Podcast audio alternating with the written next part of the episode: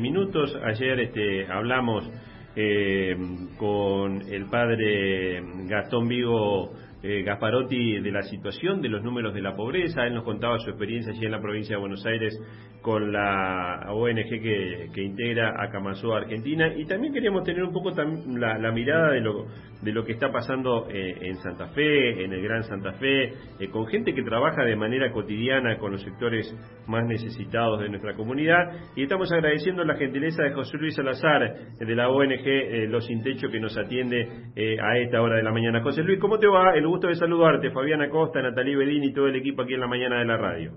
¿Qué tal? ¿Cómo le va, Fabián? Buenos días a todo el equipo. Bueno, este, eh, cada vez que aparecen estos números relacionados con la pobreza, con la indigencia, realmente nos impactan. Eh, ayer lo hablábamos con, con el padre Gastón Vigo, eh, pero más allá de, de, los números, la, la, realidad que nos rodea este, comienza este, cada vez a ser este, mucho más eh, impactante. ¿Cómo, ¿Cómo están viendo ustedes la, la situación eh, a esta altura del cierre de, este año, con un cambio de gobierno que se viene en la provincia, en la nación, en función de estos números que se han conocido de, de la pobreza en la República Argentina? Mire, nosotros vemos con preocupación estos, estos números que eh, es sostenido. El aumento de la pobreza viene sostenido hace un tiempo, ahora aumentó unos tres puntos más con referencia al año pasado.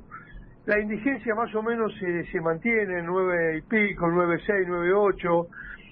Eh, mire, nosotros vemos realmente que eh, es un problema serio, es un problema grave, el de la pobreza es un problema grave. Para no ser pobre hoy en la Argentina, usted tiene que ganar menos de 360 mil pesos.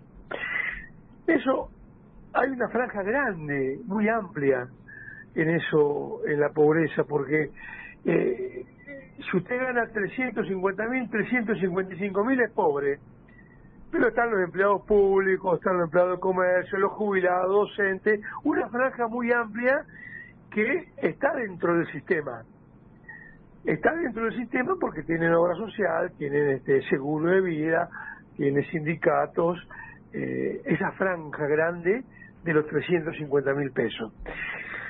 Lo peligroso y lo grave son los indigentes, que no tienen para comer, que no tienen 150 mil pesos para alimentarse. El INDEX no se equivoca en esto porque la, la, la, la es una encuesta permanente de hogares que se hace y no le erran. Dos adultos, dos chicos, la asignación universal por hijo más la tarjeta alimentar y algún refuerzo que hubo octubre-noviembre, le faltan 60 mil pesos para poder alimentarse. Para que las 1.880 calorías le lleguen a los chicos y las 2.770 calorías le lleguen a los adultos, le faltan 60 mil pesos. No los tienen. No los tienen. Ese es el problema grave de la Argentina y de Santa Fe, que yo lo veo en el sector más duro, el sector más, más marginado, más excluido, que son los que están afuera del sistema, están afuera de la cancha. ¿no? Y además la sensación, José Luis, que más allá del, del, apoyo que el Estado pueda dar, con esta este, escalada de los precios, este, parece que es imposible de llegar, ¿no? Mire, claro, porque si usted ve unos refuerzos de la asignación universal por hijo, existía un programa, un programa serio, educativo, un refuerzo de la tarjeta alimentar, pero la la inflación de los alimentos se lo comió. Entonces se da cuenta que no, no le aumentaron nada, porque la inflación de los alimentos se lo morfó.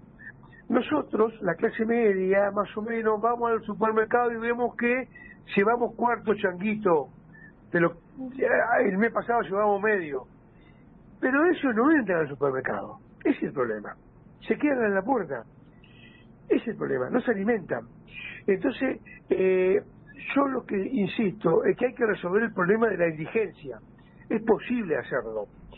Es posible, es necesario y es urgente hacerlo. El gobernador, el presidente, el gobernador de Santa Fe tiene que levantarse de acá dos años y decir Santa Fe cero indigencia. El año, el año que viene. Nosotros hemos presentado proyectos para poner indigencia cero en Santa Fe. Económicamente era viable, era viable porque eh, hicimos 520 casas en los últimos tres años, con agua, con luz, con machimbre, los chicos no tienen frío, no tienen calor, se bañan con la ducha, tienen inodoro, lavatorio, bidet, dignos, galería, pieza, pero no se alimentan. Entonces hablamos de educación de calidad. Si no se alimentan, trabajo de calidad, ¿dónde van a trabajar? si no termina séptimo grado. Eh, José, no, José, no hay que ser sociólogo para, para, para darte cuenta dónde está el problema. Sí, perdón. Eh, José Natalia Beini lo saluda, buen día, ¿cómo está? Natalia, ¿qué tal? Eh, en ese sentido, en ese sentido, para usted y según su criterio, ¿cuáles son las medidas que habría podido tomar la provincia o que debiera tomar el nuevo gobernador en lo inmediato para poder dar solución a estas cuestiones urgentes? Urgente una asignación a la indigencia, urgente, para que los 12 productos los tengan. Si no quieren darle plata, porque la clase media clase alta va a decir, oh, con mis impuestos les sigo dando de comer a negro. Bueno, denme los alimentos, los 12 productos de primera calidad, yo sé quiénes son los que no se alimentan y vamos casa por casa. Tengo 40 años trabajando en la villa, sé quiénes son los que son indigentes. En la gran mayoría hay que inyectar alimentos para que se puedan, porque en los jardines, en la primaria, es necesario que se alimente, yo no voy a descubrir la pólvora con esto. Entonces es un problema grave. Yo sé, yo sé, y usted sabe lo que va a hacer un papá hoy si sale a su casa y no sabe si sus chicos se alimentan. Si van al comedor de los sin techo, si van al comedor de Cáritas o si van al comedor de la municipalidad.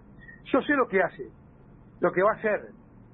Entonces hay que hay que evitar esa olla a presión, hay que sacar esa tapa. Eh, uno no, no, no puede dejar también de hacerse la pregunta eh, cómo, cómo se llega a esta situación, ¿no? Porque si bien en Argentina existe una pobreza que es estructural, producto de varios procesos económicos que hemos vivido, en Santa Fe también, digo, ¿cómo se llega a esta situación? Porque usted bien nos está describiendo que, eh, que recorre todos los días estos lugares, que sabe dónde está la indigencia, y esto pareciera no solucionarse nunca, no tener una solución al menos a mediano plazo. Mire, los cambios en, los sectores marginados no han sido poco en cuanto a la presencia del Estado.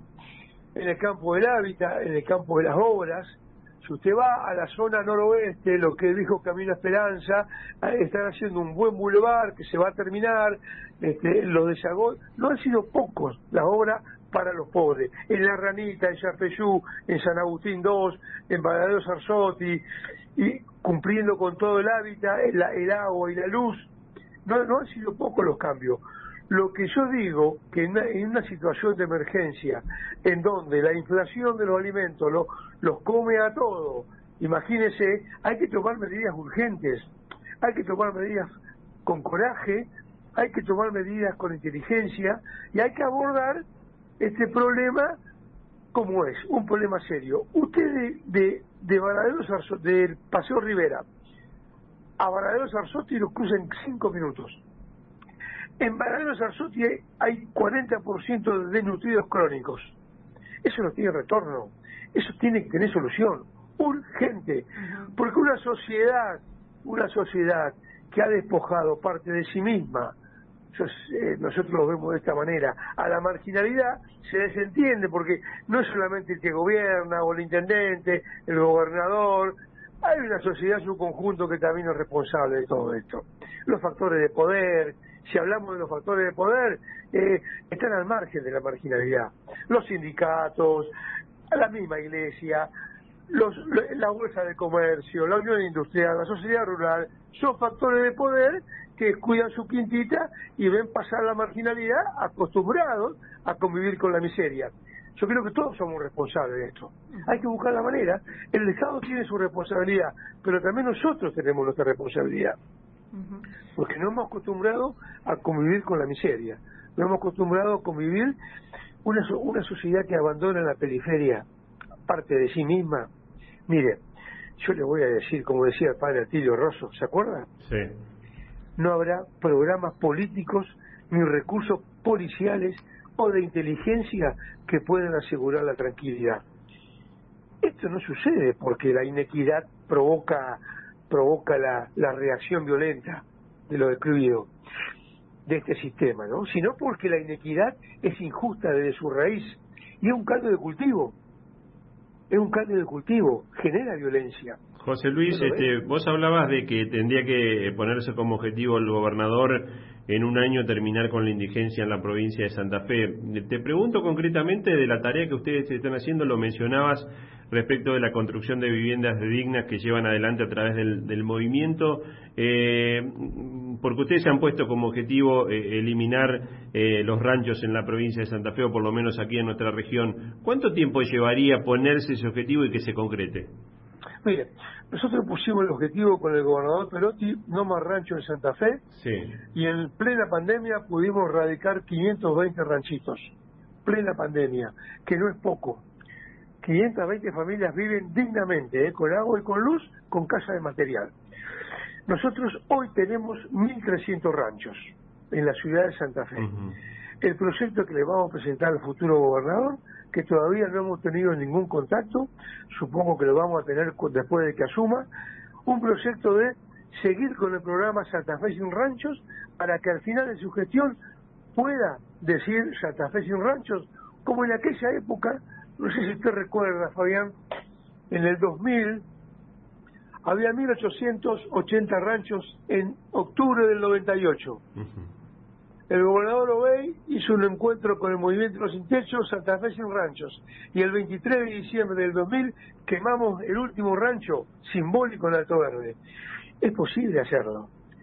Eh, no es una cuestión económica porque son casas chicas con proyección a ampliarse, no un puntapié inicial, pero una pieza, una galería, un baño es salir de la tumba, hay que salir de la tumba, que, son que son las cuatro chapas de cartón.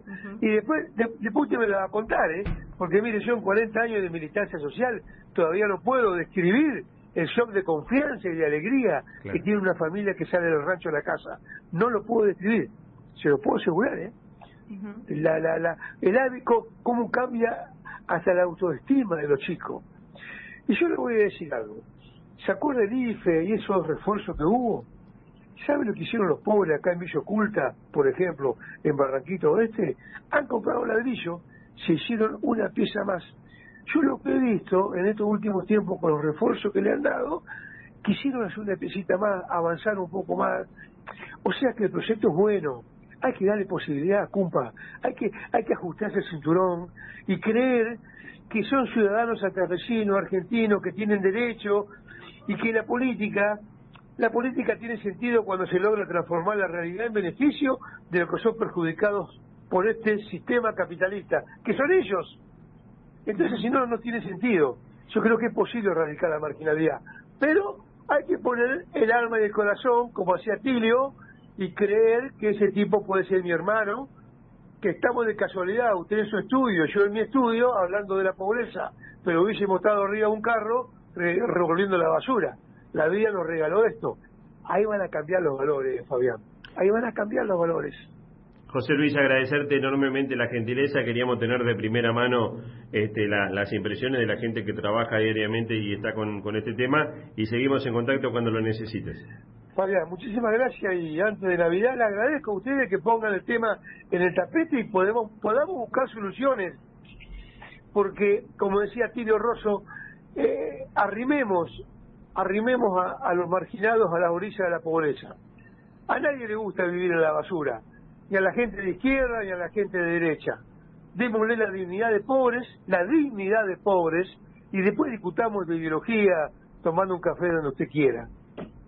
Te mando un abrazo grande, José Luis. Muchísimas gracias. Lo mismo para, para vos y tu familia. José Luis Salazar, del movimiento Los Sin Techo. Bueno, este, estamos abordando, eh, porque más allá de la contundencia de los números, y, siempre los números pueden entrar en el tapete de la discusión, eh, me parece que la, la realidad la marca la gente que está trabajando este, con los sectores marginales. Ayer hablábamos con con el padre Vigo Gasparotti de la Fundación Acamazú Argentina, que tiene su experiencia en la provincia de Buenos Aires y nosotros también queríamos contar qué está pasando aquí en, en Santa